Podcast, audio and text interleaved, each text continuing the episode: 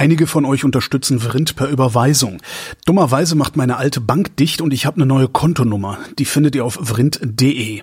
Danke für eure Unterstützung. Die, die alkoholische Gärung oder die Gärung des Alkohols erzeugt Alkohol.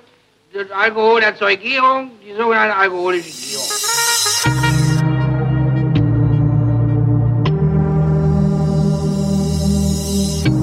Wer redet, ist nicht tot. Willkommen zum März 2023 Ausgabe der Flaschen, die ein bisschen später kommt.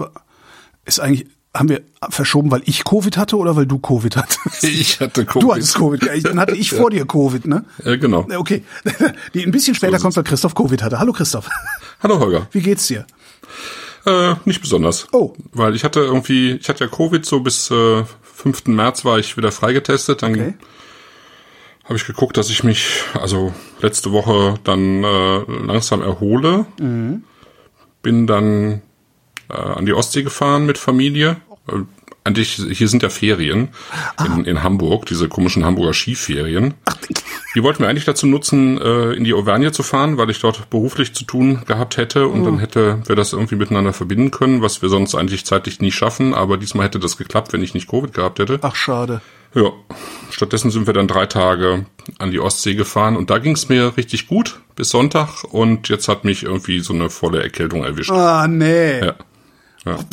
Das heißt, du kannst jetzt auch noch keine Aussage über dein Long-Covid treffen, ob das jetzt irgendwie schlimmer geworden ist, besser geworden ist äh, oder so. Ja, ich hatte, ich hatte tatsächlich Freitag, Samstag, ähm, wir waren viel an der frischen Luft. Ich Ja. bin ziemlich viel, also wir sind langsam spaziert mit Pausen und so, das ging aber sehr gut.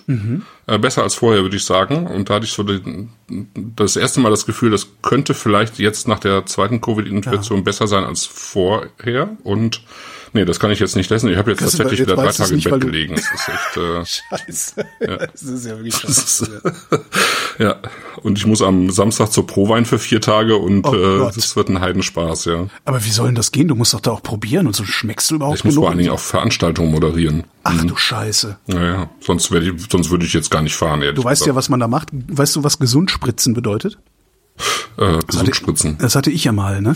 Ähm, da, da hatte ich, bin ich irgendwie Weihnachten von, von, von bei meinen Eltern gewesen, bin zurückgekommen, hatte zwischen Weihnachten und Neujahr zwei Sendungen abends, Blue Moon. Talksendungen. Also kannst du nicht Ja. einfach nur Platten spielen, man muss reden. Und meine Stimme war weg. Also Ah, weg, weg. ja. Ich war so heiser, ich habe so gesprochen. So. Oh Gott. Und dann bin ich zu meinem Arzt, habe gesagt, ja, ich habe Probleme, die Stimme ist weg und ich muss, eine Sendung moderieren, und Sendung moderieren und so weiter. Und er hat auch gesagt, ja, nee, äh, gehen Sie ins Bett. Hab ich gesagt, nee, geht nicht. Es gibt niemanden, der das machen. Es, sind alle weg. Nur ich kann das machen oder es läuft irgendein Band mit Musik und the show must go on. Das geht so nicht.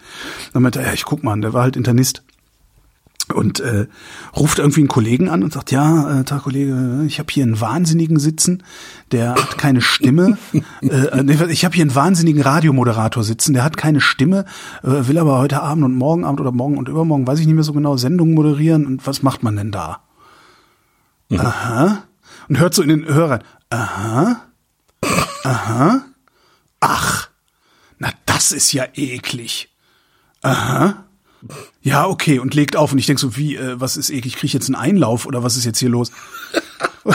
und dann sagt er, ja, der Kollege hätte ihm geraten, äh, so und so viel Milligramm oder Milliliter oder was auch immer, Cortison intravenös. Das würde er mit den Opernsängern auch immer machen. Und ich so, Oh, okay. ah, das ist Okay. also das Gesundspritzen. Sagt er, ja, genau, das ist Gesundspritzen. Cortison intravenös, dann geht das alles weg. Mhm. Er hält's auch zwei, drei Tage durch und danach fällt's halt um. Aber du hast halt die Aufführung geschafft irgendwie. Mhm. Okay, okay. Meinte, aber das machen wir nicht äh, und hat mir dann so einen Cortison-Inhalator mitgegeben. Meinte so, und das überdosieren wir jetzt mal schön. Jetzt, Mhm. ne, sobald sie aus der Apotheke kommen, nehmen sie mal so schön vier, fünf Hübe damit. Und es hat tatsächlich funktioniert. Ja. Ja. ja, also lass dich gesund spritzen, dann geht das. Ja, mal sehen. Also ich meine, ich habe ja noch Stimme und Ja. ich habe jetzt heute das Gefühl, dass es ein bisschen besser ist als gestern und äh, mal sehen. Also jetzt habe ich ja noch zwei Tage und ähm, Samstag muss ich jetzt auch noch nichts selber sagen. Ähm, also ich hoffe mal. Und, und im Zweifelsfall mache ich das dann, ja. Ja, genau. Geben Sie mir Cortison intravenös. ich kann es gebrauchen. So, äh, wir, Wir machen, trinken also Miranius- sagen, wir machen ja eine Ja. Weinsendung. Genau, wir, wir, genau, wir trinken, wir fangen an mit Miranius 2021 von den Welcher ist denn Cella das? Credo. Das, welcher ist das? Ist, das ist der, der Morke. Ich habe hier wieder Manschetten drum, weil ich vergessen hatte, die zu kühlen. Äh, Ah, okay. Schon? Ja, das Schöne ist, glaube ich, die, die kann man auch gut ein bisschen wärmer trinken. Das macht denen eigentlich gar nichts. Ja. Stimmt, aber ich habe sie trotzdem auch runtergekühlt. So. Mirani. Und wir sind ähm, gestern Abend äh, tatsächlich aufgemacht, wie du gesagt hast. Mhm. Was mir ja oft äh, misslingt. Und ich habe hab dann gestern Abend, ich hatte gedacht, so immer, äh, schütze mal nicht weg, sondern trinkst den Schluck. Die waren frisch geöffnet, schon sehr, sehr gut. Alle drei Ja. Mhm. waren die schon sehr interessant. Ich bin jetzt sehr gespannt. Ja, wir hatten das ja im letzten und eigentlich auch im vorletzten Jahr schon ähm, häufiger äh, spanische Weine, vor allen Dingen auch spanische Weißweine, weil ich halt finde, dass es wirklich eines der spannendsten äh, Weinländer im Moment ist und äh, gerade auch für Weißweine, wofür Spanien ja lange Zeit überhaupt nicht bekannt war. Obwohl einer meiner ersten Weißweine, den ich äh, äh, in, in größeren Gebinden gekauft habe, als ich das Trinken, als, als du mich ans Trinken gebracht hast, äh, war ja von, von äh, dieser spanischen Händlerin ähm, Silkes Weinkeller. Ja, ja. Und da gab's einen Weißwein von Telmo Rodriguez, der hieß. Ah ja. Haben wir auch schon mal drüber Baga? geredet. Nee. War das Baga Weiß? Nee, der war wei äh, weiß war er, aber wie hieß denn der? Komm ich noch drauf. Ich, ich google den mal. Also, ja, Ich meine, das wäre so ein Rueda gewesen. Genau, aus der Rueda Ja. kam der, genau, oder aus dem Rueda, ja, ja, ja, ja. Ich, ich, ich guck mal, ob ich ihn finde. Ja, ja. genau. Also ich habe sehr früh schon spanische Weißweine gekannt, ja. Da waren Mhm. die noch in kleinen finnischen Clubs, wurden die da noch, noch ausgeschenkt. Der hieß nicht Baga, sondern Basa. So, Basa. Basa Blanco, genau. Ja, Ja, genau. Genau, und, die, äh, und Rueda, es war auch eines der ersten Gebiete neben Rias Baixas, ähm, die tatsächlich bekannt geworden sind für ihre Weißweine. Ja. Das hat halt so angefangen dann in den 70er Jahren, als die ähm, kontro äh, temperaturkontrollierbaren Edelstahltanks aufkamen. Ne? Vorher hat man in der Rueda und äh, auch eben in Rias Baixas vor allen Dingen eher so sprittigere, oxidativere Weine gemacht. Also so ein bisschen so in, in, in der Sherry-Manier, ne? Also das, das war sozusagen der, der klassische äh, spanische Weißwein. Auch in der Rioja ähm, ist der eigentlich der klassische Weißwein ein, ein Wein, der eben sehr lange im Fass liegt und dann irgendwie so nach 10, 12 Jahren rauskommt, äh, dort wieder aus dem Fass rauskommt, abgefüllt wird. Also ähm, frische, junge Weißweine waren eben überhaupt nicht typisch für Spanien. Das hat sich tatsächlich seit dieser Zeit verändert. Und ähm, jetzt haben wir ja heute zwei. Ähm, einmal, mit dem wir anfangen, äh, der ist aus dem Penedès, das ist ja so bei Hinterland von Barcelona. Ähm, der äh, Erzeuger äh, ist bekannter unter dem Namen Recaredo. Ähm, ist einer der besten Cava-Erzeuger in, in Spanien. Ähm, die Hatten wir, Cavas. ich, wenn ich kurz mal anmerken darf, hatten wir ja auch lange nicht, ne? S- Äh, Schaumweinchen. Cava? so, ja, mal gucken, ob es gute Cavas gibt. Ja, das könnten wir, das könnten wir auch mal wieder machen. Denn es gibt ja gute Cavas und die sind ja auch immer noch vergleichsweise, also wenn man jetzt schaut, Champagner ist ja unfassbar teuer Ja, geworden. ja. Ähm, Cava ist halt ein wirklich anderer Schaumwein. Er hat wirklich wenig mit, mit Champagner zu tun. Also die kann man eigentlich auch nicht verwechseln. Aber es gibt halt wirklich auch sehr schöne Exemplare, auch immer noch für vergleichsweise kleines Geld. Und Ricaredo gehört auf jeden Fall dazu. Die machen, ähm, die machen halt wirklich noch Cava, also die heißen nicht mehr Cava, interessanterweise. Die haben sich mit einigen anderen Erzeugern äh, zusammengeschlossen zu einem Verband, der sich Copinat nennt, weil die der Meinung sind, dass, dass der Begriff Cava einfach ausgelutscht ist von diesen großen Erzeugern, Freshnet die und so, ne? Ja. so restsüßes Zeug hier Ja. äh, machen, ne? Freshenet und so. Ja. Ähm, die, die, die wiederum auch sehr gute Cava machen, aber die kriegt man hier halt kaum. Ne? Das ist so, ähm, Ach, also das ist dann so ein Ja. bisschen wie, es gibt auch guten Rotkäppchen-Sekt, aber den hat auch noch nie jemand getrunken, ne? ja, ich glaube, den hat man wirklich noch nicht getrunken. Achso, okay. Bei Freshenet, wenn du in, in, in Spanien bist, dann kriegst du da schon auch echt gute, gute Füllungen. okay. Aber das, aber die machen halt vor allen Dingen eben diese Millionenabfüllungen und da waren dann die, die wirklich guten Erzeuger, von denen es auch echt eine ganze Menge da gibt, die waren irgendwann einfach zu frustriert darüber und haben gesagt, nee, wir nennen uns jetzt nicht mehr Cava. Es gibt jetzt so zwei andere Varianten. Die eine heißt Copinat und die andere hat- nennt sich Classic Penedès. Christoph, das ist doch wohl jetzt Grund genug, eine Cava bzw. Penedès-Sendung zu machen. Auf jeden Fall. Machen wir. Ja. Und Ricaredo ist halt, äh, also die machen wirklich selbst den einfachsten Cava, ich weiß nicht, äh, was er bei denen kostet, 15, 17, 18 Euro, die machen alles von Hand. Oh. Die lassen äh, alle Cava eigentlich, äh, glaube ich, fünf, sechs Jahre irgendwie aus, auf der Flasche reifen. Die werden alle unter Kork ähm, gereift, ja, was auch total selten ist. Ähm, meistens wird ja eben unter einem äh, Kronkorken ähm, gereift und dann eben dann werden die alle von Hand äh, degorgiert sozusagen. Äh, das ist schon, schon beeindruckend. Und die haben eben äh, auch ein, eine kleinen, ein kleines Weingut äh, für Stillweine. Und das ist ein, der, ja, der Einstiegswein sozusagen ist der Miranius, benannt nach dem äh, Fuchs, der, der vorne drauf ist. Der fast schon aussieht wie so ein Wüstenfuchs mit Ist das die. Fuchsart oder heißt der Fuchs Viranius, weil er nee, auf ist dem Weingut Fuchsart, wohnt? glaube ich. Also die nennen den dort. Das ist schon eine besondere Fuchsart, die, die man dort in den Weinbergen aber findet tatsächlich. Ja. Ja. 13 Euro die Flasche? Kannst du jetzt auch nicht meckern. Nö, das finde ich auch. 13,01 Ne? Und das ist alles, alles komplett, äh, komplett Bio. Die haben also, das ist ein kleines Weingut. Die haben irgendwie, glaube ich, acht, acht Hektar. Das ri- liegt relativ hoch. Also Alto Penedès nennt sich das. Also das hohe Penedès, so 400 bis 600 Meter. Ähm, also man, man, man hatte immer noch diesen mediterranen Einfluss, aber es wird halt ähm, im Allgemeinen dann auch ähm, schön kühl. Und ähm, die klassische Sorte eben dort ist ja der Xarello. Das ist ja auch der die die wichtigste Sorte für für Cava, also für Schaumweine in der Ecke. Ähm, dazu gibt's dann noch Perelada und Macabeo als äh, weiße Sorten. Ähm, normalerweise ist der Miranius eigentlich ein hundertprozentiger Xarello. Und der wird von Hand gelesen. Dann kommen die Trauben in den Keller und ähm, kriegen so eine etwas längere Maischestandzeit. Also man kann ja Weißweintrauben direkt pressen oder irgendwie 6, 12, 18 äh, Stunden sozusagen auf der Maische belassen in der Ja. Presse, ne? Und dann eben äh, langsam runterpressen. Und hier waren es, glaube ich, irgendwie äh, anderthalb Tage. Ja, darum ist er ein bisschen orange auch, ne? Also farblich Genau, kriegt er so eine leicht etwas stärkere Farbe. Ja. Ja, und dann äh, spon spontane Vergärung ähm, und Ausbau dann im zu, zu einem Teil in Betonei und zum anderen Teil eben in, in alten Holzfässern, Mhm. also ohne, ohne geschmacklichen Holzabdruck. Ne? Ja. Ja. Ich rieche sehr, also ich rieche fast nichts. Also ich das hatte ich gestern Abend auch schon, dass er in der Nase Okay. so gut wie gar nicht vorhanden ist bei mir. Also ich finde, ich äh, rieche auch nur eingeschränkt, aber wa- was ich, äh, ich, ich kenne den Wein ganz gut auch, Ja. ich habe den schon ein paar Mal getrunken. Ähm, aber ich, wa- was ich hier jetzt schon rieche, ist ähm, so das Wachsige von, von der Quittenschale, finde ich, wenn man so auf eine Ah, Quitte riecht und Äpfel, ja, so, so äh, wirklich auch Apfel mit Schale. Ah, boah, so, ein nee, so bisschen tief auch, trinke ich äh, da nicht rein, nee. Ja? So ein bisschen grüne, grüne Pflaumen auch. Ähm, also wirklich auch so, so ein bisschen, also diesen Schalenkontakt, finde ich, den riecht man hier schon. Vielleicht habe ich ihn doch zu, zu sehr runtergekühlt, kann auch sein. Ja, es kann sein. Ne? So ein bisschen Kräuter, so ein bisschen herb, ähm, so ein bisschen Gestein, finde ich, äh, ist dabei. Das ist ähm, Aus dem Chat kommt auch, Apfel, Eisbonbon, Quitte, etwas Salziges. Und äh, Sven schreibt, ich riech was ganz leicht frisch Fischiges. Das hatte ich gestern Abend auch, dass Ja. ich dachte, hm, Fisch. Ja. Also auf irgendwann habe ich gedacht, hm, das ist ein Fisch dazu. Ja, ich, ich finde auch, es ist so ein, ich, ich hatte so ein bisschen Auster Austernschalen in der Nase. Ähm, aber Fisch, Fisch ist es noch eher vielleicht tatsächlich. Ja. Na, äh, wie die kühle Fisch, frische Theke in der Metro eine Halle entfernt.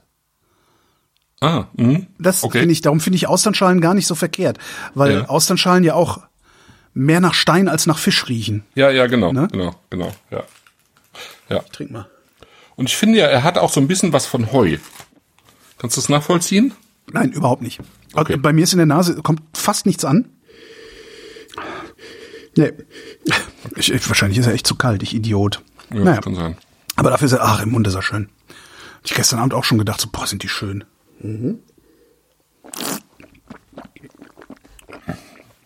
Ja, das finde ich auch. Das ist ein sehr, Mhm. das ist auf eine angenehme Weise, finde ich, ein sehr feiner und zarter Wein und Ja. hat, hat eben trotzdem äh, diesen, diesen feinen Gerbstoff mit dabei, Mhm. also diesen Extrakt von der verlängerten Maischestandzeit. Auch genauso, dass er mich nicht nervt. Also genauso, dass er, dass er nicht, pel nicht pelzig wird. Ja. Mhm. Ich finde hat auch wieder dieses Mürb-Apfelige, finde ich, äh, Mhm. so leicht mit drin. Ich finde auch das Salz, also ich finde auch was Salziges, Salz, salzig frisch, was auch in der Nase offensichtlich äh, bei einigen im Chat war, ja. Ja, ja, finde ich auch. Auch im Mund. Ja. Und es ist halt so ein, so ein richtig agiler Wein, der ist so schön lebendig am, am Gaumen, ne? saftig, lebendig, aber er bleibt immer auf dieser, finde ich, auf dieser feinen, eher, eher zarten Art und Weise. Also es, äh, also der drängt sich nicht nach vorne irgendwie, aber es ist sehr, sehr klar in sich irgendwie. Ja, Das ein ist, bisschen kurz finde ich ihn.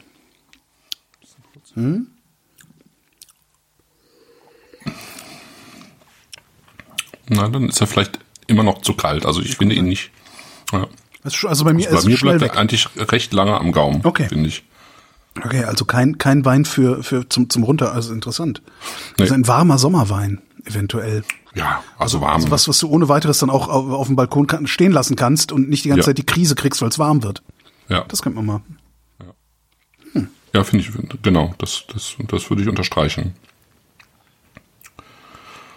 Ja. Und ich finde es einfach in so in der Preislage finde ich es einfach einen total schönen Wein, muss ich sagen. Es ist äh, ja, also die Mhm. also dieser dieser leichte Gerbstoff, ähm, die, diese Art der Saftigkeit und der Frucht, ähm, Grauenhaft. ja, das Also ganz böse. Also kannst einfach du ja total nicht- gut, weil es Kannst, kannst du überhaupt nicht aufhören zu trinken. Also Ja. ne? ja, ja, Ja. genau, es ist so Lip-Smacking, irgendwie mundwässernd. Wahnsinn, ja, ja. Ähm, Was du ja übrigens versäumt hast, ist dazu zu schreiben, was ich essen soll. Ja, das stimmt. Das ist mir auch heute erst aufgefallen. Mir und, auch. Äh, und ich dachte, also, weil das halt alles im Prinzip ja Küstenweine sind, Mhm. ähm, passt es halt schon irgendwie auch ganz gut. Ähm, ich habe tatsächlich ähm, äh, vorhin äh, gekocht und Mhm. äh, äh, weil mein Sohn mit seiner Freundin vorbeigekommen ist und ähm, mein bevorzugter Fischhändler heute auf dem Markt war. Ah. Und äh, ich habe ein bisschen Ceviche gemacht. Also, ne? Ich Das habe eine sehr, Dose sehr gut Thunfisch gepasst. aufgemacht, in der Hoffnung, dass du sagst, man könnte Fisch dazu essen. Ja, würde ich auch sagen. ja. Habe ich mir eine Genau. von meinen Thunfischdosen, die ich. Ich war wieder bei, glaube- bei Maître Philippe einkaufen, glücklicherweise. Da Also esse ich glaube, das geht, geht eigentlich selbst beim Rotwein, glaube ich, ähm, sogar noch. Mhm. Weil das einfach auch so ein äh, atlantischer, atlantischer Rotwein ist und ähm, so eine Säure hat, die, die glaube ich auch ganz gut funktioniert mit, äh, mit Fisch. Also gerade wenn es wenn es so ein bisschen mehr so Richtung also ich hatte jetzt Adlerfisch, das kann man ja auch wirklich als Steak braten, Mhm. äh, wie, wie Thunfisch eigentlich. Habe ich noch nie gehört. Ah, okay. Ich bin echt so ein Banause. Naja. Banause. Ja. Äh, Ich habe also für, für, für die Kulinarik-Ecke dieser Sendung habe ich auch was mitgebracht. Ähm, Und zwar habe ich zwei Dinge. Also ihr kennt, hast du schon mal von Tartiflette gehört? Ja. Ähm, kannte ich nicht. Und klingt ja so und sieht auch so aus, als wäre das ein jahrhundertealtes französisches Gericht, was es nicht ist. sondern das ist ein Marketing, eine Marketingerfindung und zwar vom äh, irgendwie Marketingverband äh, der Reblochon äh, Käsehersteller Innung. Genau. Also so. es ist Savoy, ne? Genau. Und äh, waren bei Freunden eingeladen zum Abendessen und es gab halt Tatiflette. So, was halt ganz geil ist, ne? Wie Wein auf dem Tisch, äh, was Robustes, äh, Rustikales auf dem Tisch. Tatiflette, für alle, die es nicht kennen, könnt ihr auch googeln, äh, besteht aus Kartoffeln, also Kartoffelscheiben.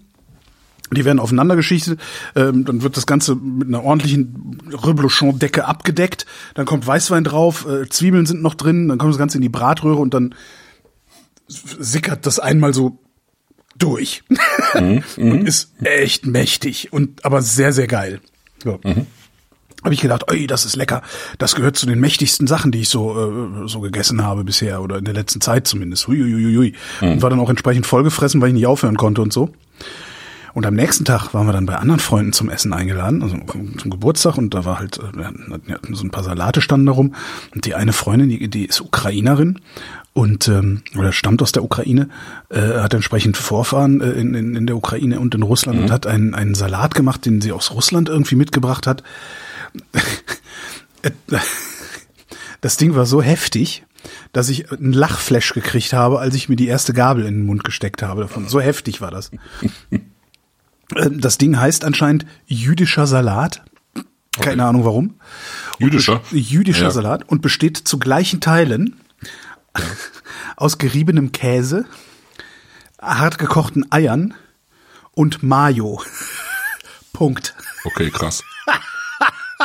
Ich dachte, ich werd bekloppt, als ich das, aber es ist total lecker. Und das Ganze wird gewürzt äh, im Wesentlichen mit einer Knolle Knoblauch. Ah ja. Also das war, dann- das war halt ein Kilo Käse, ein Kilo Ei, ein Kilo Mayo und eine Knolle Knoblauch. Super. Ich hab, äh, das war wirklich grandios, das Zeug. Wahnsinn. Ja. ich weiß nicht, also wenn man so auf die schnelle jüdischer Salat googelt, äh, wird's, also da, da ist immer alles gesund. Das kann es also nicht gewesen sein. Doch, doch, ich habe an, an dritter Stelle steht hier äh, bei Koch, die zweite Stelle, Kochbegegnung WordPress. Ach. Äh, für 15 bis 18 Personen, sehr geil. 1,2 Kilo geriebener Käse. Äh, weiche, sahnige Sorte, drei Knollen Drei Knollen. Knoblauch, Ja. sechs Eier, drei Möhren, ein Glas Mayonnaise, frische Nee, Kräuter. nee, Möhren waren da nicht dran. Da waren Nee, Möhren ist zu gesund. Möhren ist zu gesund. Äh, ich. Da war nicht, also Möhren ein bisschen, es war weniger Knoblauch, aber dafür mehr Eier. Also es war halt wirklich zu gleichen. Ja. Eins, eins, eins. Gedr- Gedrittelt. Und dann ist natürlich das Problem, Mayonnaise ist ja eigentlich auch Eier. Also eigentlich war es ein Eiersalat mit Käse. Ja, Wahnsinn. Wenn wir, wenn wir ehrlich sind, war es ein Eiersalat mit Käse.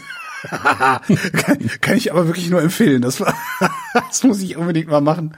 Das war so super. Ich habe auch den ganzen Abend davon gegessen. Ich bin immer wieder hingegangen. Nibbel. Echt toll. Sehr schön. So. Ja. Und nu? Ja, also Cedar Credo, ähm, ich finde so insgesamt, die haben so, die haben, ähm, ich glaube, fünf, sechs Weine machen die eben, alles weiß, alles im, im Wesentlichen eben ähm, Xarello, also ein Petnat und, und äh, fünf Weißweine. Im Wesentlichen Xarello sozusagen aus verschiedenen Lagen, so immer so ein bisschen unterschiedlich äh, gemacht, auch mit den Maischestandzeiten und so. Und ich finde den einen wie den anderen echt total schön. Also es ist ein, ja, finde ich echt eine gute, eine, eine gute Einstiegssache. Oder überhaupt ein, einfach einen schönen, für sich genommen schon einen total schönen Wein. Und ähm, für einen mediterranen Wein sowieso, weil die ähm, einfach auch ähm, ja, so eine schöne Säure in den Wein reinbringen. Also man merkt schon irgendwie, dass es so ein bisschen höher liegt. Und ja, genau. Also gefällt mir irgendwie immer wieder und ich trinke mich auch nicht müde dran. Das bleibt irgendwie immer, äh, immer lebendig und ähm, kann man eigentlich überall auf den Tisch stellen, finde ich. Wie ist denn der, äh, hast du den schon mal länger offen gehabt? So Ja, kannst Woche? du gut. Kannst du gut? Ja, ja. Also Okay. der ist total stabil auch eben. Okay. Äh, Ich denke auch durch die meiste Standzeit klappt es ganz gut. Ähm, ins, insgesamt eben wenig geschwefelt. Ja, aber sehr stabil. Ja.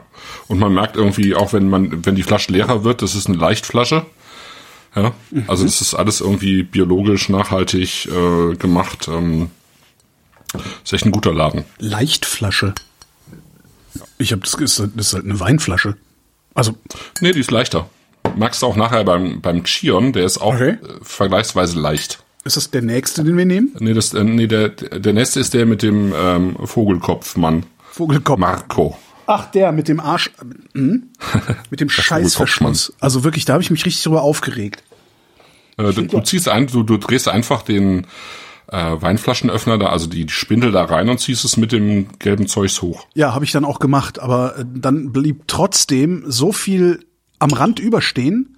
Also ich musste dann trotzdem hinterher nochmal mit dem Messer vorsichtig äh, äh, den, den, den Rand äh, Ja. wegmachen, damit das nicht, also da habe ich echt gedacht, Leute, wenn ihr schon Wachs drüber macht, was völlig überflüssig ist, dann, Ja. ne, dann macht wenigstens äh, äh, hier Dingens. Ja. Dann macht es wenigstens so, dass man es ordentlich abpiddeln kann. So, das meine ich. Marco heißt der. Marco. Ja, Marco. Marco. Marco Gure Abbaswak.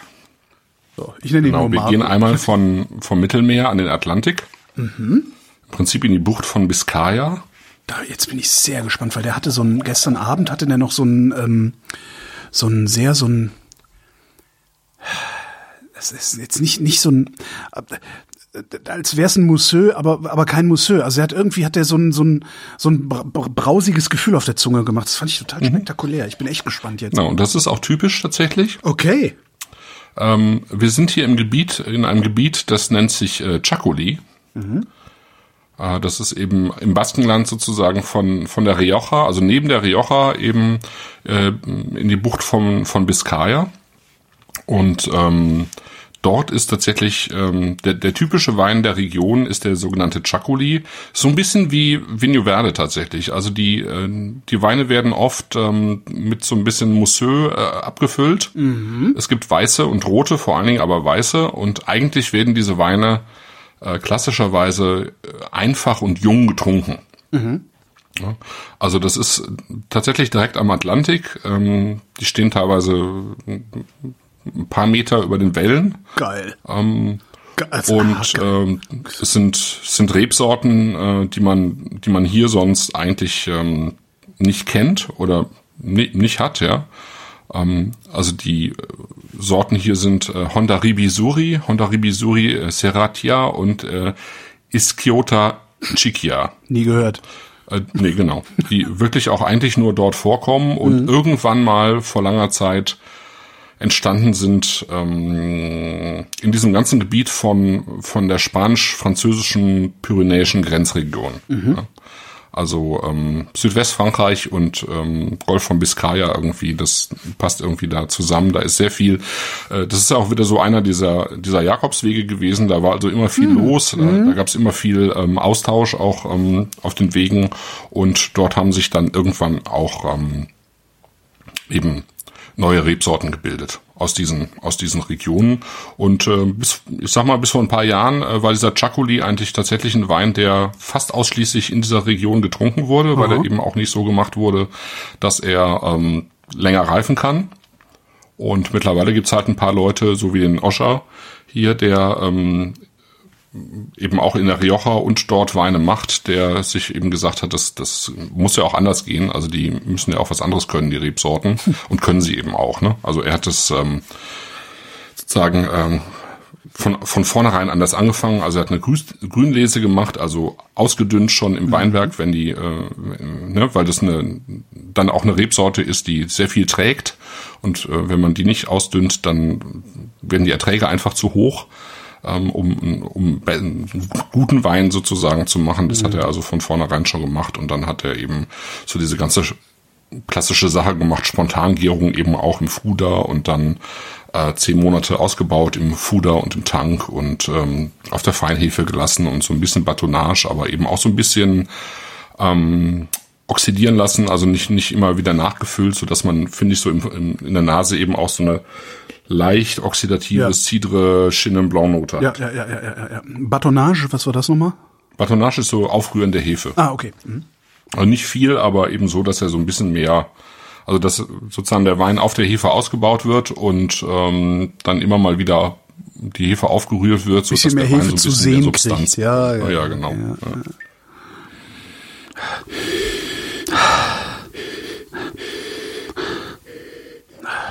Frucht ist da nicht, oder? Nee, da ist nicht viel Frucht. Das ist tatsächlich auch so Gestein, Salz. Ich Ja, finde ja, auch, ja. hier hat man wirklich was, was vom Meer, so was Jodiges in der Nase. Ja, stimmt, ja, ja, ja, ja. Jod ja, jodig. Also es gibt ja tatsächlich so einen Begriff mittlerweile dafür, ist Vinos Atlanticos. Ähm, das geht so diese ganze Mhm. Küste, Küste vom Baskenland runter bis äh, Rias Baixas, aber eben auch so diese Weine, die ähm, ähm, von den Kanarischen Inseln kommen. Äh, Ne? da habe ich aber vollstes, alle eben- äh, diesen, für, für den Namen habe ich vollstes Verständnis, genau. Das ist Ne? alles, da ist Genau. überall eine Brise mehr drin. Ja, Ja, genau, genau. Und das mag ich total gerne. Das ist total geil. Ich finde das immer wieder irritierend auch.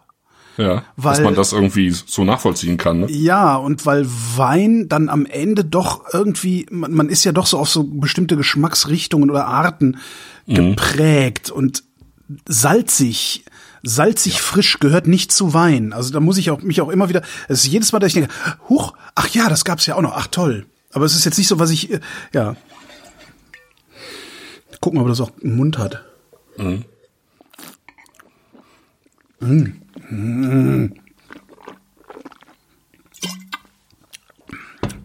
Boah, Ja, ne? heiliger Strohsack.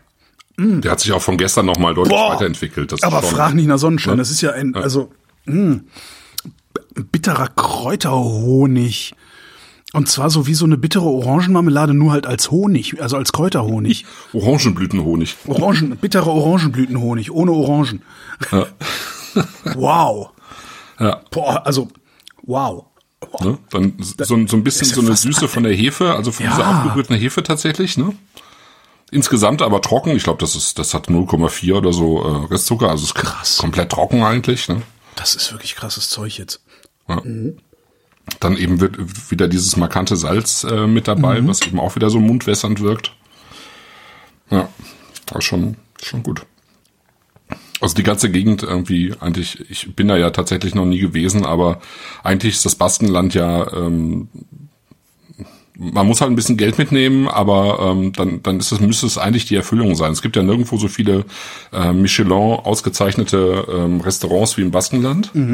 Es gibt auch nirgendwo äh, so bisschen- viele Leute, die ein in bisschen. Kochclubs organisiert sind. Das finde ich wieder interessant. Ein bisschen Geld mitnehmen, um Sterne fressen zu gehen, finde ich dann doch ein bisschen untertrieben. Weil das ist ja auch, das ist, das ist ja, das ist ja kaum noch bezahlbar alles. Nee, also man kann ja, also das ist ja jetzt nur die Spitze. Es gibt halt extrem, also die Dichte an guten Restaurants ist halt extrem hoch und ähm, es gibt halt total viele ähm, einfache Restaurants auch, Ja. äh, wo man sehr, sehr gut essen kann. Also dieses ganze Baskenland, also das ist ein Volkssport da, ne? Ja. Ähm, ich, ich sag mal, die Hälfte, vielleicht sind sogar mehr als die Hälfte der Basken äh, dort, also gerade in diesem, in diesem Bereich, in Mhm. dieser, dieser Biskaya-Bucht, sind in Kochclubs organisiert, ja. Die kochen Und auch zusammen. nur Männer. Ne? Das ist ein Männerhobby, habe ich mal Das gelesen. ist ein Männerhobby, Ja. vor allen Dingen, ja. ja. Und äh, klar, ne, und dann bildet sich natürlich, wo, wo so viel Potenzial ist, da hast du dann eben dann auch tatsächlich diese, diese Sternedichte. Ja. Ähm, aber eben insgesamt einfach eine hohe Dichte an, ähm, an Restaurants. Ja. Das ist dann so ein bisschen, ich, ich, ich war mal in äh, Saarbrücken und äh, habe da auch einen, einen Institutsleiter interviewt, der äh, auch mit seinem Institut irgendwie so Weltmarktführer sozusagen ist. Und äh, auch Marktführer. Ja, also d- d- da geht's um, um so so so äh, Computer Security, KI, you name it. Ähm, CISPA heißt dieses Institut. Und der sagt halt auch, ja, und wir bauen hier halt gerade groß auf und so und so viele Arbeits hunderte Arbeitsplätze werden wir neu und Forscher und Forscherinnen holen. Und ich habe auch gesagt, ja, aber sorry, äh, Sie sind hier in Saarbrücken. Was, wie, womit ködern Sie die Leute denn? Er meinte ja erstmal Grundstückspreise, also für das, was eine Zwei-Zimmer-Wohnung im, ähm, in, in Kalifornien, kriegen Sie hier halt ein Anwesen fürs gleiche Geld. Und äh, eins muss man auch mal sagen, äh, jedes Restaurant hier ist gut und die guten Restaurants sind herausragend. Fand ich auch interessant. Möglicherweise ist es dann da ja genauso, dann im Baskenland. Ja, und man darf auch nicht vergessen, dass äh, es halt nicht weit ist nach Frankreich. Und da Ja. hat man dann eben auch noch äh, Restaurants ja? und, und auch die Läden und so. Ne? dummerweise wohne ich am Arsch der Welt. Ja, und es das dauert genau einen Tag länger, als es eigentlich nötig wäre, da mal hinzufahren. Und genau darum komme ich da nicht hin, weil ich diesen Tag hin und zurück nicht noch Zeit habe. Sehr Hm. ärgerlich. Und fliegen will ich halt nicht. Nicht dafür. Ja. Aber dieser Wein, der hat auch noch so eine, an der, hinten, hinten an der Seite äh, der Zunge noch so ein, noch so ein bisschen so einen bitteren Druck noch Ja. oben drauf. Ja, also, ja, ja, also Aber der das ist, macht schon Spaß, ne? Das Ja, ist ja, Hammer. Auch Der ist fast gut. Also, anstrengend. Ne? Ja. Also man merkt dann auch natürlich, ähm, der, der ist ja fast doppelt so teuer oder 10, Oh. 10 Euro teurer. Aber das, das merkt man dann auch nochmal tatsächlich Mhm. in dem Wein. Ich meine, der Miranius ist für seinen Preis wirklich äh, auch großartig, aber hier hast, hast du dann doch nochmal eine Stufe mehr an Tiefe und Komplexität. Ohne, ohne, also du sagst, äh, fast ein bisschen anstrengend, der hat ja auch ein bisschen mehr Alkohol natürlich. 18,5, Äh, ja. ne? Das kommt, kommt auch, da, auch dazu, aber es ist halt äh, trotzdem äh, ein ich finde, er hat trotzdem auch eine, so eine schwerelose Seite dabei. Äh, Ne? ja. Also nicht ganz, nicht Äh, komplett. genau. Ne? Aber er hat trotzdem, da, da ist trotzdem sowas luftig Leichtes trotzdem noch mit dabei. Aber, aber gleichzeitig, und das ist, das ist, finde ich irgendwie, das ist wahrscheinlich auch das Anstrengende, gleichzeitig ist er halt auch total üppig, cremig, äh, Ja, äh, ja. ne? Was eigentlich ja gar nicht geht. Also es, es ist Ja, halt entweder Nivea oder irgendein Gel, aber nicht beides gleichzeitig. Also das ist schon. Ja, ja. Äh, oh, super. Ja, schon schön. Also das ähm, ist auch auf jeden Fall eine Entdeckung. Das ist ja irgendwie, das ist ja wieder über die Weinadresse und ich glaube, sie äh, importieren das auch ähm, exklusiv. Ja. Der macht noch einige ähm, Riojas eben auch, also Rotweine, ähm, auch sehr gut. Ist jetzt ähm, pre- preislich auch durchaus ambitionierter, aber ähm, er macht halt einfach gute Weine, finde ich. Also das muss man muss man auf jeden Fall sagen. Ja, also es finde ich eine sehr schöne Entdeckung, die die da gemacht haben. Oh, ist sehr geil mit dem Fisch. Mm. Oh. ich habe na, ich habe ähm, einen Thunfisch von Santa Catarina. Das ist so ein geangelter Thunfisch von den Azoren.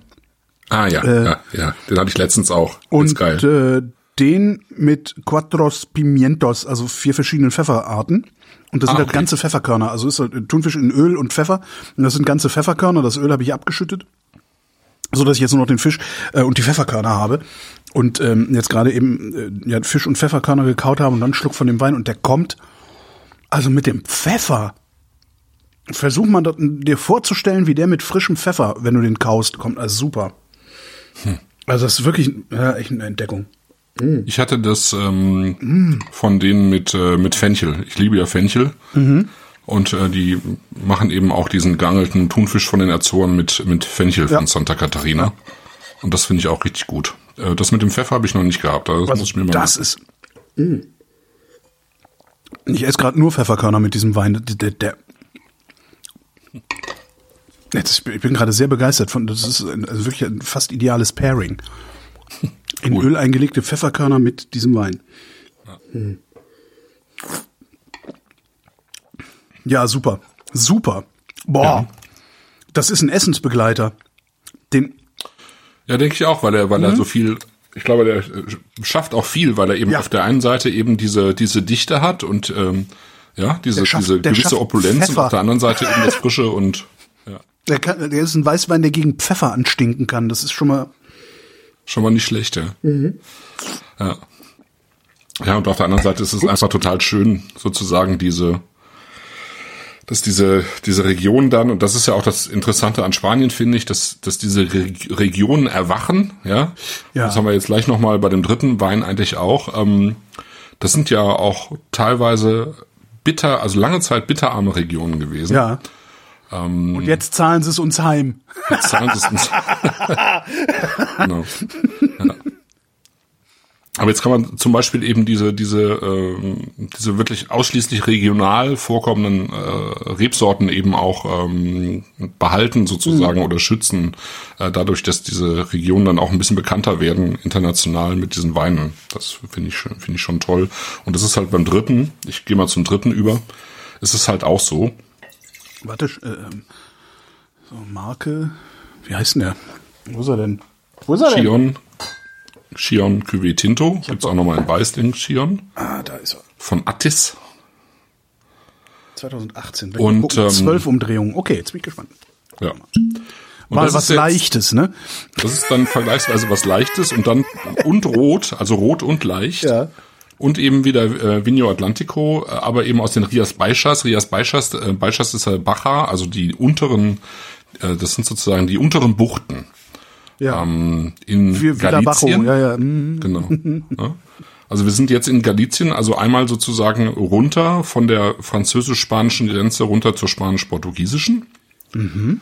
Und ähm, also Rias Baixas ist sozusagen das, äh, das letzte Gebiet, ähm, bevor es dann an den Minho kommt, das ist der Grenzfluss und auf der anderen Seite ist dann Vinho Verde äh, Gebiet. Ähm, und äh, im Vinho Verde Gebiet und in den Rias Baixas ist eigentlich die äh, wichtigste Sorte der Alvarinho oder Alvarinho. Ja, genau, den kennt man. Ne, als Weißweinsorte. Und ich glaube, in beiden Gebieten wird auch zu 95 Prozent Weißwein erzeugt. Und äh, die Rias Baixas, also mit diesen Alvarinhos, war, das war eigentlich die erste Region, glaube ich, äh, spanische Region, die mit Weißwein hat von sich reden lassen. Mhm. Reden, oder machen. Reden, machen lassen, machen. Machen lassen. Ha. Scheiße. Ja. Dritter wenn man, wenn man einmal aus dem Takt kommt bei diesen ganzen komischen, von sich ja. hat, von sich hat, nee, von sich hat reden machen, von sich hat reden. Und das Ganze gehört mit ein paar anderen ähm, Regionen, die eben auch, im, also nach den Rias Baixas auch wieder bekannter geworden sind. Ähm, Ribera Sacra zum Beispiel die, die gehören zu Galizien. Ähm, und Galizien war eigentlich lange Zeit das Armenhaus Spaniens. Mhm. Äh, die sind ja so ein bisschen hinter den Bergen, also hinter, äh, hinter den Galizien fängt, fängt dann die Hochebene an, ja. Mhm. Ähm, und ähm, da war einfach gar nichts los in dieser, dieser Region. Die war so ein bisschen abgeschnitten, die sprechen da auch eben eine eigene Sprache. Ähm, hier der große, äh, wie heißt er, der ähm, äh, große spanische Führer äh, Franco, der kam auch aus der Ecke und ähm, hat grade, mein Gehirn hat gerade gemacht äh, äh, Lonely Planet. Äh, äh. Ja, der kam aus der Ecke und hat die auch schön klein gehalten tatsächlich. Also es, okay. es, gab immer so ein bisschen wie in vielen Ecken Spaniens auch so Unabhängigkeitsbestrebungen. Das hat er schön unterdrückt, ähm, ja, ohne mit der Wimper zu zucken.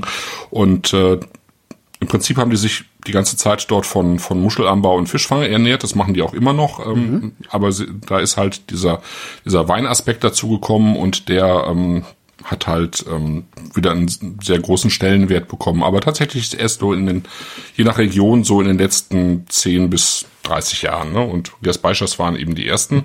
Aber eben praktisch nur mit Weißwein, obwohl wahrscheinlich im 19. Jahrhundert noch äh, es mehr, mehr rote Sorten wahrscheinlich oder beziehungsweise vielleicht sogar mehr Rotwein als, als Weißwein gab.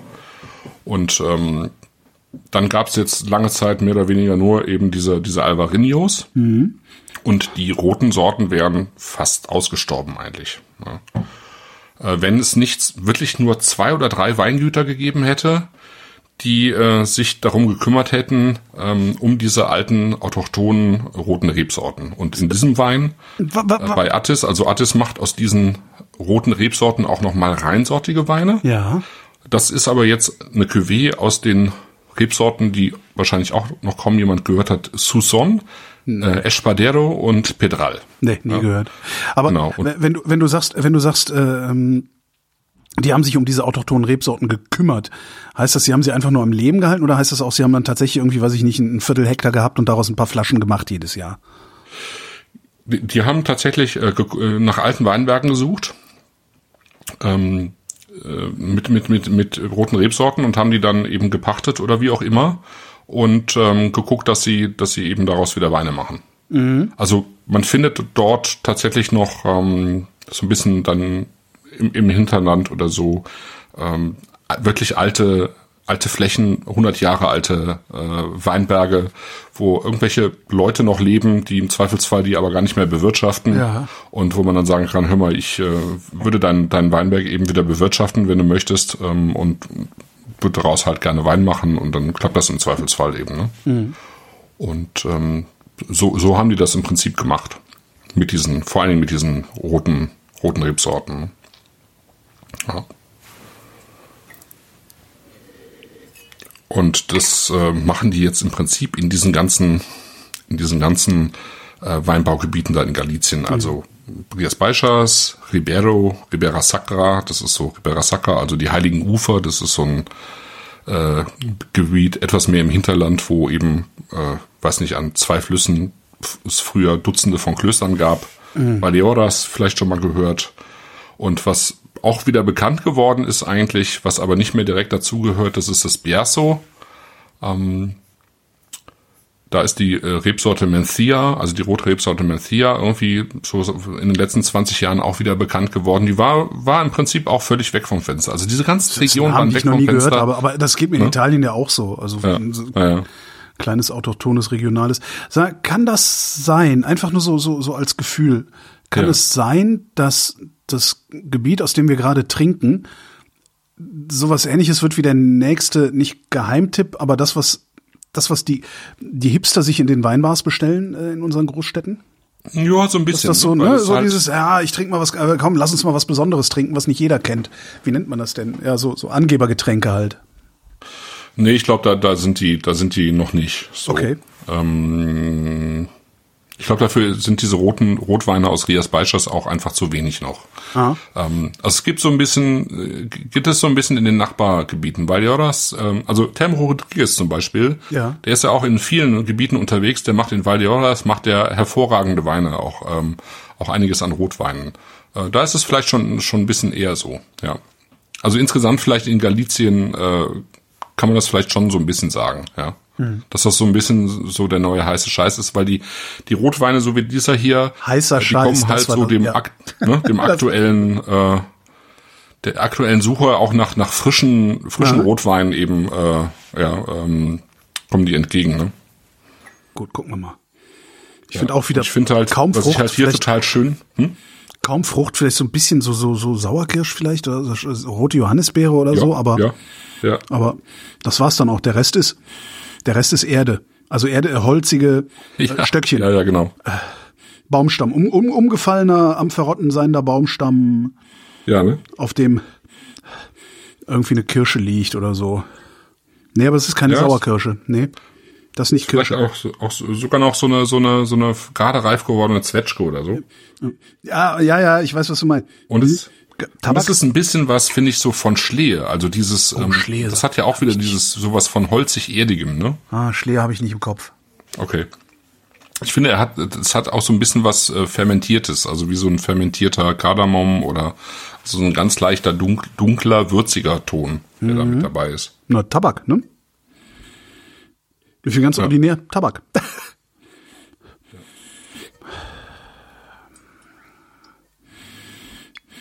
Genau, Tabak. Chat sagt gerade, ich frage mich, wann die das gelesen haben. Ich meine, das hat eine krasse Frische und Säure, trotz Malon, trotz nur 12 Prozent Alkohol. Aus 2018. Da war es verdammt warm. Da kennt sich jemand Ich, aus. ich weiß jetzt nicht genau, wie, wie warm es in Rias Beischers war, ehrlich gesagt. Aber es ist ja, das ist ja auch wirklich sehr nah am Meer. Das ist, hat schon einen sehr starken atlantischen Einfluss, ne? ist das. Und ähm, im Prinzip können die da schon so ein bisschen froh sein, wenn es, wenn das Zeug überhaupt reif ist, äh, glaube ich. okay. Ja. Aber was, was schon sehr cool ist, ich, ich meine, das ist ja auch kein teurer Wein. Und ähm, der hat jetzt, der hat jetzt einfach mal fünf Jahre auf, auch auf dem Buckel. Ne? Also der ist jetzt mal fünf Jahre gereift. Ich finde, der ist jetzt auch genau richtig zu trinken. Ähm, der hat ja auch nicht äh, das, was du sonst, äh, äh, was dir sonst nicht gefällt. Ich finde, der hat überhaupt nichts Pelziges mehr. Ja, das ist, Ja, ähm, nee, gar er nichts. hat ein super schön eingebundenes Tannin, aber er hat, ähm, aber er hat trotzdem eben eine sehr schöne Würze auch. Ich finde ihn unglaublich lecker. Ja, und man kann es halt auch einfach so wegtrinken. Ne? Das Also so mir hat lange kein Rotwein mehr so gut. Also toll, wirklich. Mhm. Überhaupt nicht. Doch. Mhm. Hat so ein bisschen eine, ein bisschen was. Ja, die ein bisschen was Milchsaures hat er noch, was ich nicht ganz so geil finde, ehrlich gesagt. okay. Aber ich könnte mir vorstellen, dass das auch noch mal rausoxidiert so ein bisschen, wenn er noch einen Tag steht oder so. Das kann sein. Aber der, mh, ja, schön.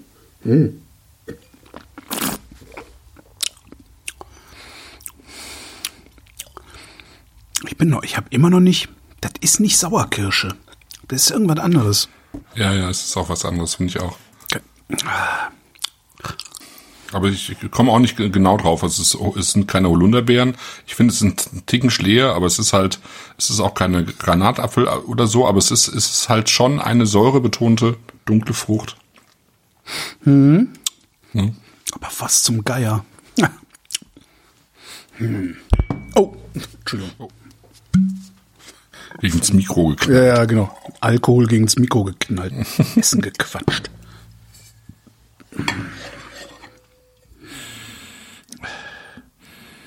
Das ist nicht Sauerkirsche.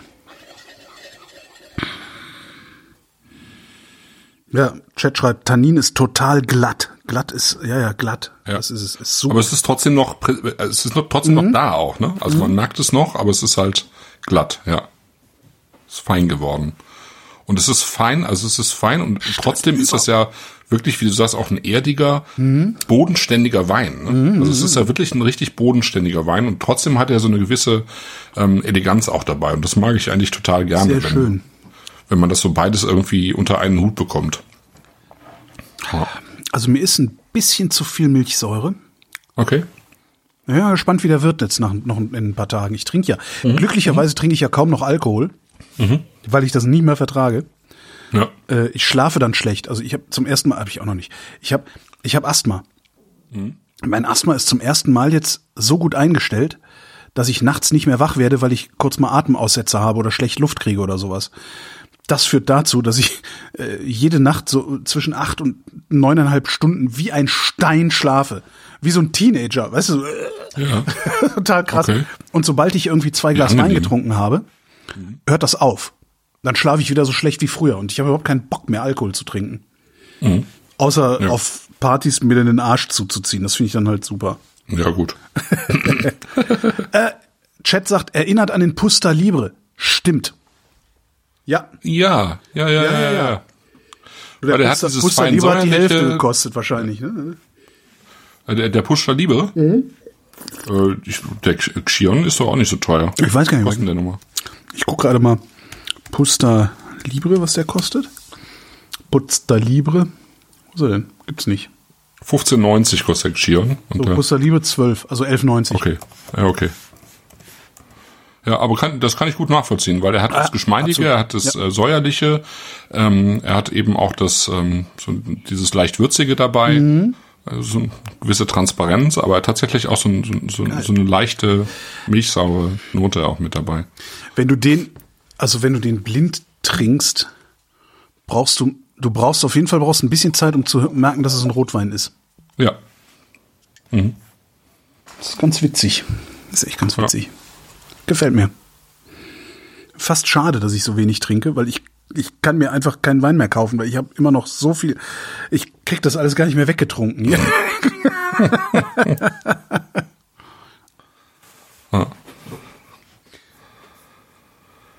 Ja, schön. Das ist, ähm, also es, ich kenne tatsächlich nur zwei Weingüter, die solche, ähm, solche Rotweine machen. Das ist zum einen eben Attis, ja. ähm, die eben tatsächlich auch noch ähm, diese, diese roten Rebsorten Sortenreihen ausbauen, also Petral, Caino, äh, Branchelao, Espadero, Susson. Und Si, si. bei Weine am Limit, machen wir vielleicht auch noch mal irgendwann, gibt's eben ähm, Forjas del Salnes, ähm, die eben auch äh, tatsächlich ähm, neben den äh, Alvarinius, das macht natürlich Attis auch, ähm, eben auch so eine ganze Reihe an äh, roten Rebsorten mit im Programm haben. Und das Coole an den, diesen Weinen ist wirklich, dass die hervorragend reifen. Also ich habe die auch schon mit, mit 10, 15 Jahren getrunken, äh, Reife, und das hatte immer noch hervorragend funktioniert. Das ist schon sehr beeindruckend, finde ich, für solche ähm, vergleichsweise Leichten. leichten, Ja. ja eher einfachen Weine, die aber eben in ihrer Einfachheit trotzdem irgendwie auch eine Form von ja von von Vielschichtigkeit trotzdem haben. Also es ist irgendwie sehr schön, finde ich. Ja. Die sind überhaupt nicht anstrengend, Null. ne? Aber ähm, sie sind halt eben auch überhaupt nicht, also sie sind überhaupt nicht verkopft, aber ähm, Ja. ja, aber, aber sie sind trotzdem irgendwie äh, spannend. Also sie haben trotzdem eine Spannung einfach. Nee, sie sind spannend, besser gesagt. Spannung haben sie vielleicht auch, aber ja. Stimmt, man muss ja auf seine Worte achten, wenn man über Wein redet. Ja, ja. ja. Chat fragt nochmal, welche Weine reifen gut? Da Wein und Ähm, unaufmerksam. ja, tatsächlich diese, diese roten, ähm, diese roten Rias Baixas ähm, äh, Weine. Also die, die ich jetzt von Attis kenne, also ich, ich, ich hab, hatte schon alte Kainos, Kaino Tinto und Es- Espaderos und Suzon, ähm, die irgendwie so 18 Jahre alt waren und von Forjas del Sanes, ähm, im anderen Weingut, äh, das eben über diese, eben auch so rote Rias Baixas macht, da war das genauso bisher. Also, ja. Also gerade Espadero ist, glaube ich, eine, eine ziemlich gute Sorte, um, um äh, die einfach noch mal ein paar Jahre in den Keller zu legen. Oh. Das kann man, kann man dann auch mal mit ein, mit ein paar Flaschen machen. So teuer sind die Weine dann nicht, ja. finde ich. Ja, Ja. Da sind wir am Ende. Kulinarik-Ecke ist schon bestückt. Man geht ja trotzdem nicht raus. Ich hatte zweimal zwei Restaurantbesuche dieses Jahr. Ein, einmal äh, in der, in der, hatte ich ja erzählt, Long March Canteen. Rappelvoll, nichts passiert. Dann äh, hat, ähm, das weiß ich gar nicht, ob ich das schon erzählt habe. Kumpel und Keule hat zugemacht. Ach nee. Die Kumpel und Keule Speisewirtschaft, also die Metzgerei gibt's noch. Die haben ja mittlerweile, die haben ja auch, auch äh, den Laden vergrößert in der Markthalle. Äh, aber die haben das Restaurant zugemacht. Das hat sich nicht mehr gelohnt. Die haben halt nicht genug Personal gefunden, um auch wirklich jeden Tag den Laden zu betreiben. Äh, konnten irgendwie nur, hatten glaube ich immer nur noch vier Tage auf in der Woche oder so. Ja. Ähm, und haben Ende Februar zugemacht. Und äh, wir hatten tatsächlich, also weil wir hatten so gedacht, so, ja, sind beide geimpft, beide genesen, ne, ne, ne, Mhm. ne, gehen wir mal wieder ins Restaurant. Ähm, und hatten uns halt für Mitte, Mitte Februar, oder? Ja, so ungefähr. Anf Anfang Mitte Februar einen Tisch da reserviert. Ähm, sind dann nochmal da essen gegangen, so ein letztes Essen im, bei Maître Philippe. Anglais gab's, herrliches Anglais. Ähm, ja, und da habe ich mir dann ja Covid eingefangen. ja. Ja, also, äh, und, und Katrin nicht. Und dafür hat Katrin sich auf der Party, wo wir vorletzte Woche waren, Covid eingefangen und ich nicht. Also es ist, es ist alles so nervtötend. Ja, ich hatte ja tatsächlich ähm, ja unter anderem von dir und einigen anderen netten Menschen ja äh, zu meinem 50. letztes Jahr eben ein Wochenende in Kopenhagen äh, geschenkt Boah, bekommen. du Schwein, ich bin so neidisch.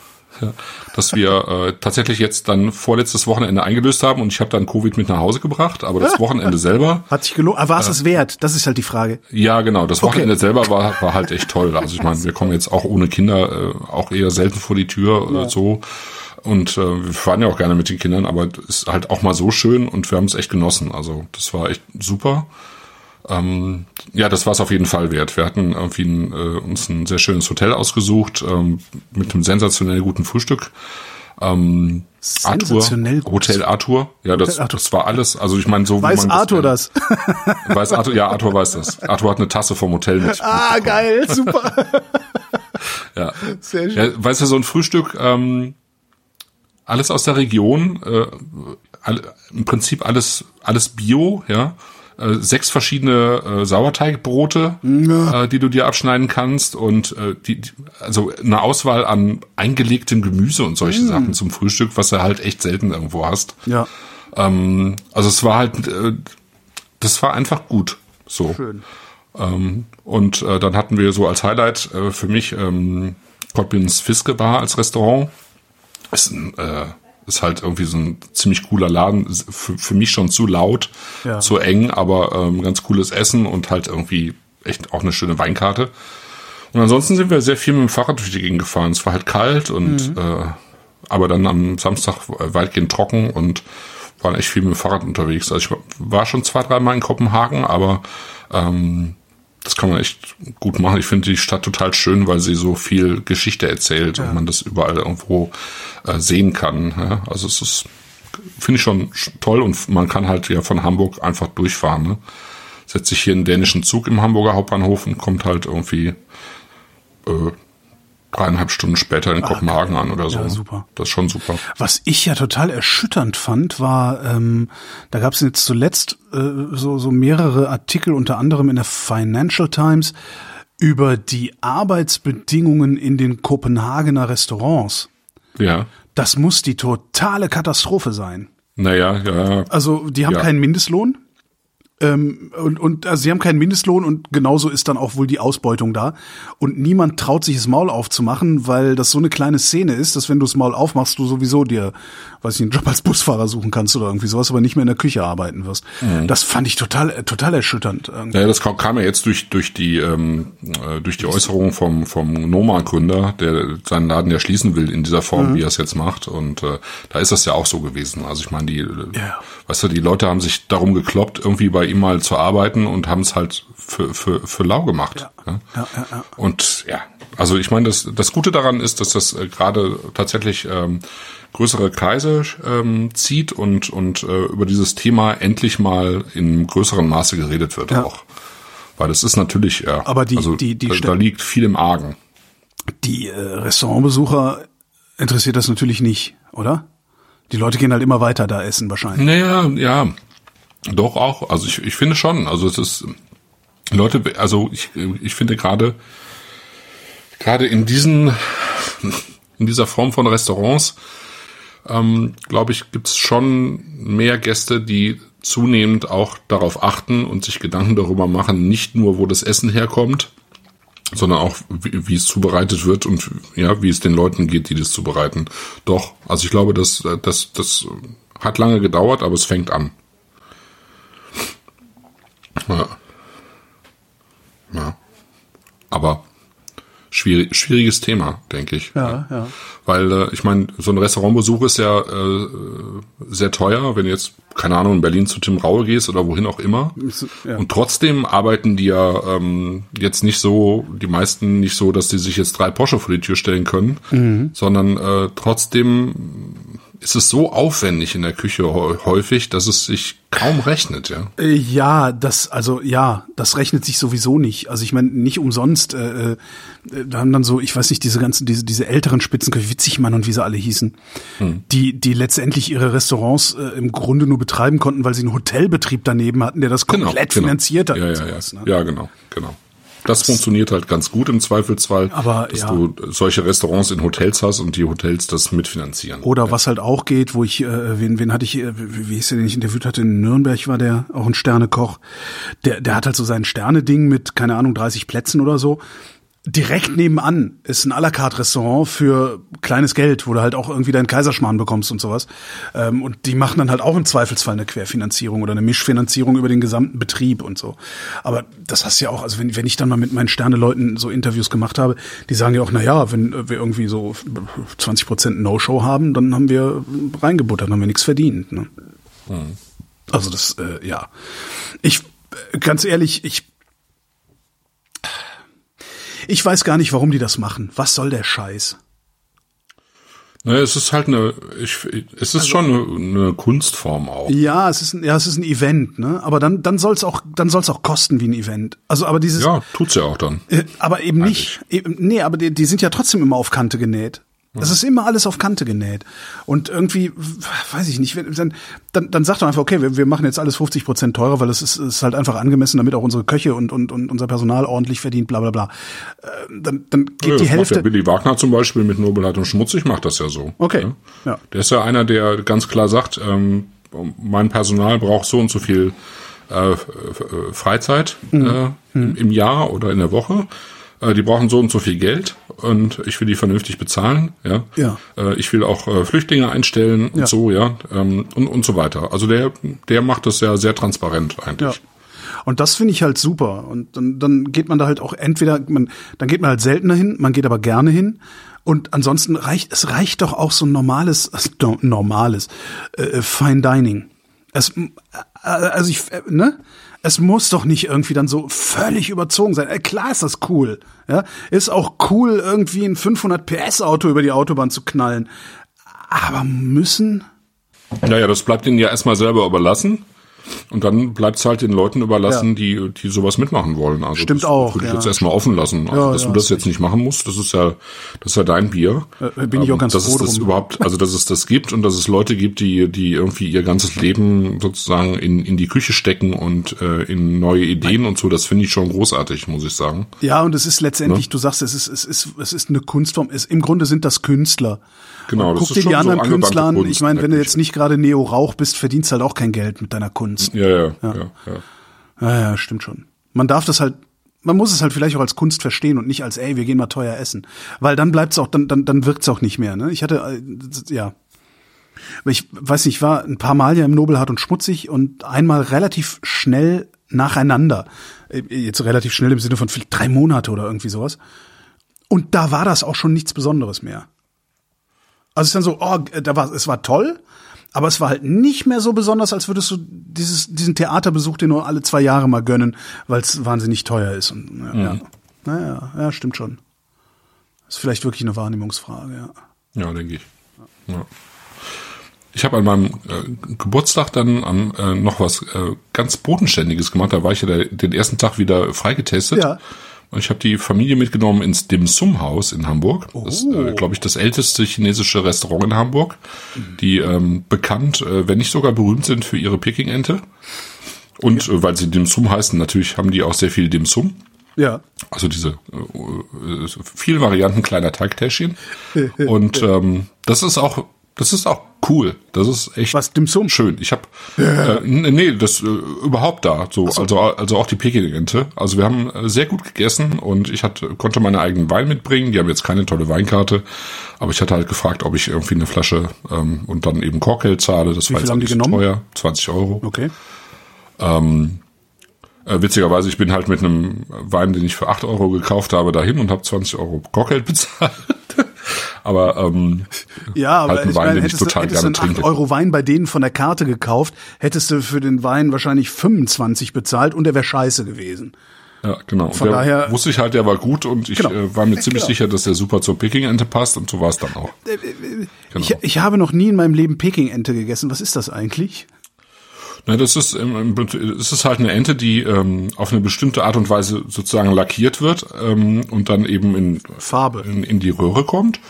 Und dazu gibt's eigentlich nur ähm, Lauch, ähm, eine Hoisinsoße und ähm, eben so, so ganz äh, dünne ähm, äh, Teigfladen, wie, wie, wie du die auch in den Dim Sum hast, also Ja. Reis, Reisteigfladen. Das ist schon alles eigentlich. Und dann nimmst du dir so einen Fladen, legst den in die Hand, tust dir ein bisschen äh, von dem Fleisch drauf und von, der, von dem Lauch und ein bisschen Soße und ähm, faltest das und ähm, isst es. Und es ist sehr, sehr gut, wenn, wenn die Hoisinsoße eben gut ist. Und das Coole ist beim Dim Sum Haus, tatsächlich, ähm, du kannst dir die ähm, halb, halb fertig äh, gegart nach Hause bestellen und kannst die zu Hause in den Ofen schieben und es ist eigentlich genauso gut tatsächlich, weil das haben wir schon gemacht in der Corona-Zeit. Wow, wow, wow. Also du kannst dir die da bestellen. Du kannst dir da auch ähm, Chassiu, also so ähm, Schweinebauch, ähm, gerösteten Schweinebauch bestellen und zu Hause nochmal in den Ofen schieben. Ähm, die verschicken das. Und das ist, lohnt sich. Also das finde ich ziemlich gut. Ich, aber ich muss mir wahrscheinlich nicht in Berlin sowas bestellen. Also sowas wird es in Berlin ja auch irgendwo Ja, geben. ja, also klar. kann ja nicht, ich, hier Stimmt. wohnen ja viele Menschen. Ja, ja, eben. Wo in Berlin, äh, das ist auch jetzt der Aufruf an die Hörerschaft, falls ihr so lange noch zuhört, wo in Berlin will ich denn eine Peking-Ente essen gehen? Weil wahrscheinlich kriege ich es bei jedem dritten Chinesen, aber das muss halt auch irgendwie gut sein. Also was ist der, was ist der Chinese, wo man Peking esse, äh, Peking esse Enten gehen will? Hm? Peking Ente essen gehen will, Peking esse Enten. Man merkt, ich habe wieder zu wenig gegessen. Ja, und, Und dann- äh, darum rede ich komisch. Und wir beenden die Sendung und gehen nach Hause, wo wir ja schon sind. Ich jedenfalls, ich weiß nicht, du wahrscheinlich auch. Gut, äh, ach so, haben wir schon einen Termin für die nächste Sendung? Äh, ja, wir haben einen Termin und ich kann ja äh, kann auch schon sagen, ich habe es noch nicht angekündigt, aber ich kann auch sagen, was es ähm, in der nächsten Sendung gibt. Das Moment, ist, Termin am, die ist am äh, 12. April 2000, nee, doch. ja. Ja, 12. April 23, also äh, am 12. April um 19.30 Mhm. Hm? Und es wird äh, Weine geben von Andreas Durst aus äh, der Pfalz. Sehr gut. Durst, immer gut. Ja, der große Durst zum Beispiel. Ne? Hat der einen Ja. Wein, der der große Durst heißt? Ja, Ja, okay. Schön. Ich bin gespannt. Kann ich, dann, dann lasse ich mich volllaufen und feixe, mache Scherze mit Namen. Ausschließlich. Jokes with Names. zum Beispiel. Genau. Christoph Raffelt, vielen Dank. Danke dir, Holger. Und danke euch für die Aufmerksamkeit und natürlich danke Wolfram. Wenn Sie in Nizza eine typische Nizzaer Kneipe suchen, ein Fischrestaurant am Hafen und Sie glauben, da ist alles frisch und alles billig, ähm, dann misstrauen Sie erstmal sämtlichen Empfehlungen. Es gibt tatsächlich ein Restaurant, das ist Cassin. Äh, Es ist zwischen all diesen Hafenrestaurants, wo man auch auf der Terrasse sitzen kann. Ich meine, auf der Straße sitzen kann. Und es ist alles schön und pittoresk und touristisch. Und das hat man sich eigentlich vorgestellt und man glaubt, das ist dann besonders gut.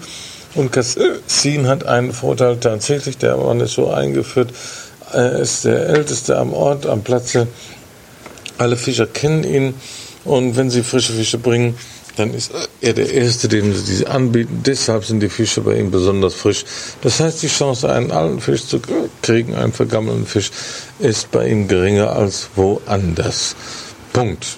Damit erschöpfen sich seine Qualitäten. Absolut. Denn die Zubereitung dieser Fische ist wiederum genauso schlimm wie nebenan. Das heißt, ein Turbo zum Beispiel. Ein Turbo, den wir hatten für zwei Personen, wird nur gemacht ab 140 Francs. Das muss man sich vorstellen. Das sind 70 Francs pro Portion. Das war ein Baby-Turbo, ähm, durchgekocht und mit Aioli. Sehr ordinär und äh, ohne irgendwelche Kunstfertigkeit, außerdem noch schlecht rangiert und alles Mögliche. Es lohnt einfach nicht, dort zu essen, weil der Preisunterschied ist, fehlen die 15 Prozent, die neben draufstehen. Aber sonst kostet ein Typ auch nicht mehr als 70, 70 80 Francs in einem guten Restaurant. Diese Unterschiede lohnen einfach nicht.